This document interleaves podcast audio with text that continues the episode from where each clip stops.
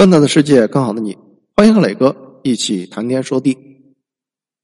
再回来说一说三国故事。刘备镇压了黄巾军，靠着军功混了个县尉当当。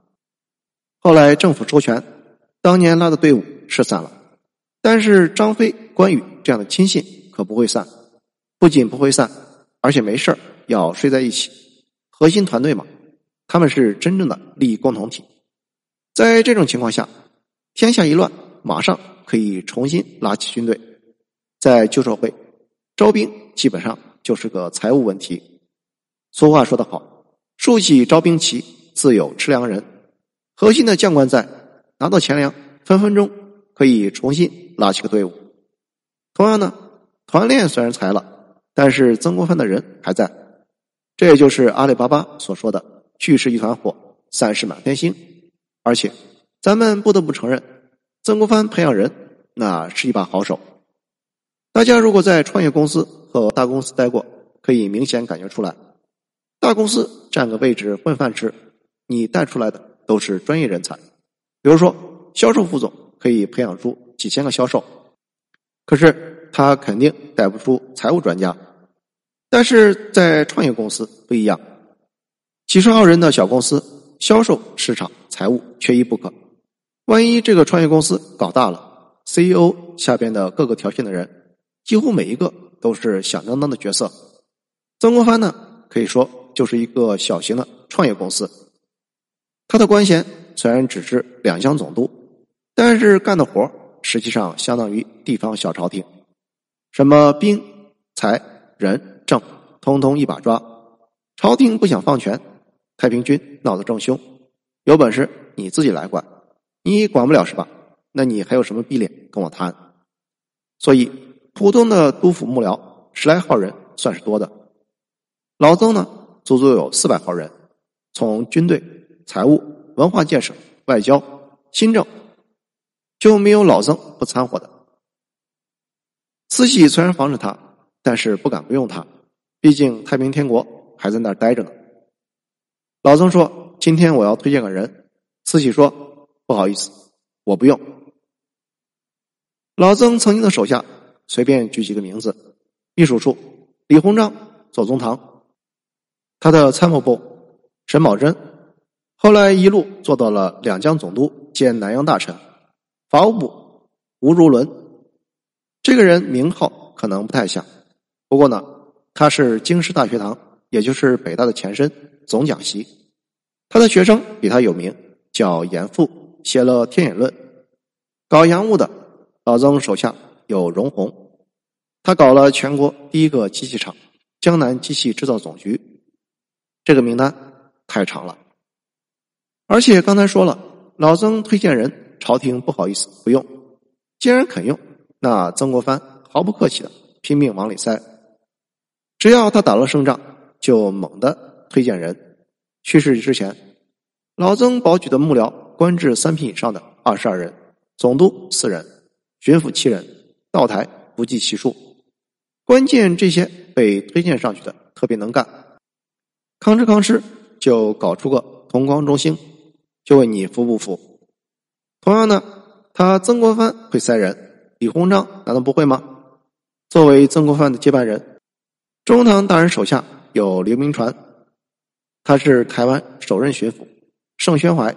中国实业之父，中国红十字会创办人唐廷枢，创办了轮船招商局、上海仁济医院，都是清一色响当当的人物。到了这个地步，虽然帝国的老大依然是满人，朝廷里来来往往的也都是皇亲国戚，但是地方上基本上都是汉人，特别是在南方，几乎清一色汉人的江山。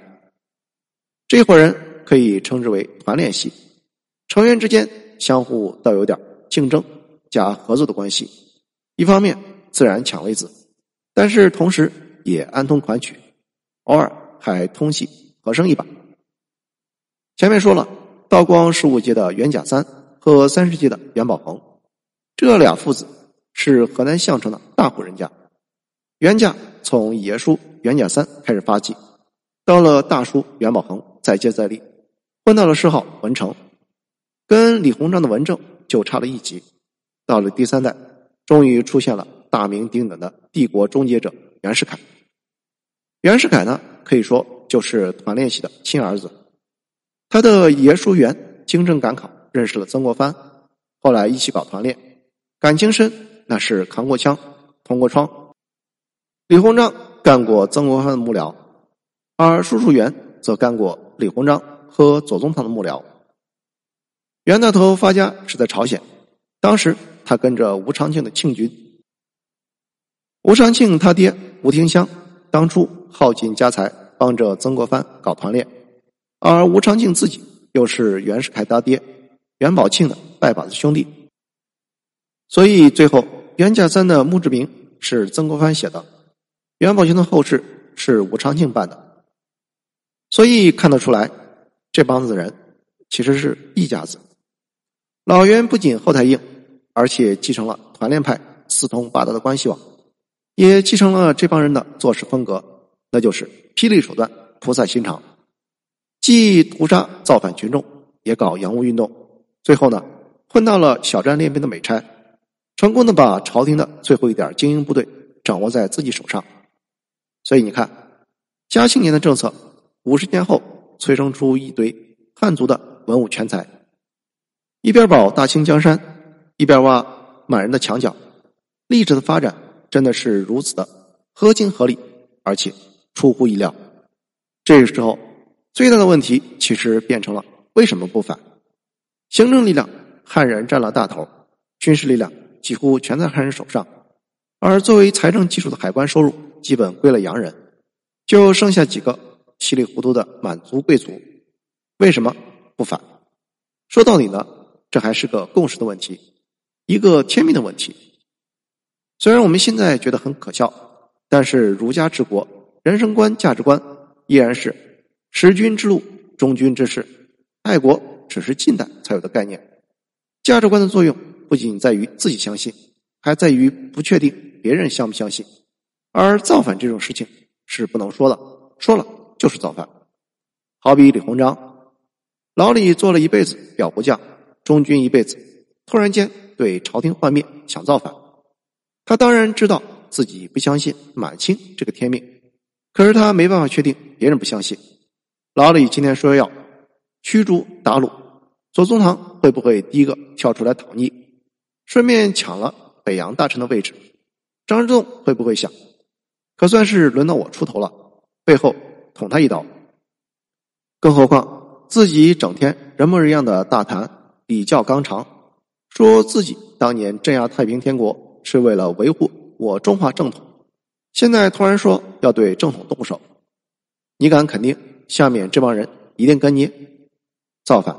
万一失败了，那就是满门抄斩；不造反，价值千万两银子的家财留着子孙后代享福，为什么非要去冒险？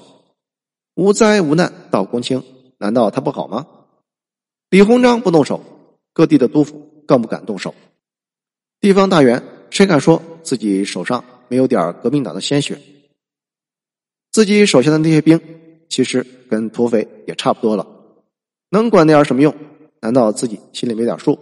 何况自己同僚手下哪一个不是跟上面有着千丝万缕的关系？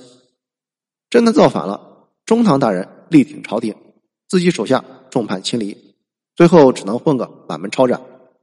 中堂大人力挺自己，表示要驱逐鞑虏，他倒是坐上了淘宝交易，自己成了做加衣服的，还是混口饭吃。你说有什么好造反的？这就属于猜忌链的变种。可能当年大家心里都有造反的想法，可是谁也不能第一个说出来，除非搞个大规模的官员心理测试，否则那都是大眼瞪小眼，谁也不敢第一个动手。严格来说，满清如果争气一点，说不定熬过一阵子，大家也就稀里糊涂的过下去。有意思的是，历史还真的弄出个大规模心理测试。更吊诡的是，恰恰是满族的民族爱国主义试验搞出个这个结果。可以说，大清并不亡于丧权辱国，而亡于奋起爱国。历史深深的恶意正是扑面而来。这次爱国主义试验就是著名的义和团运动。谢谢收听，欢迎评论、点赞和转发。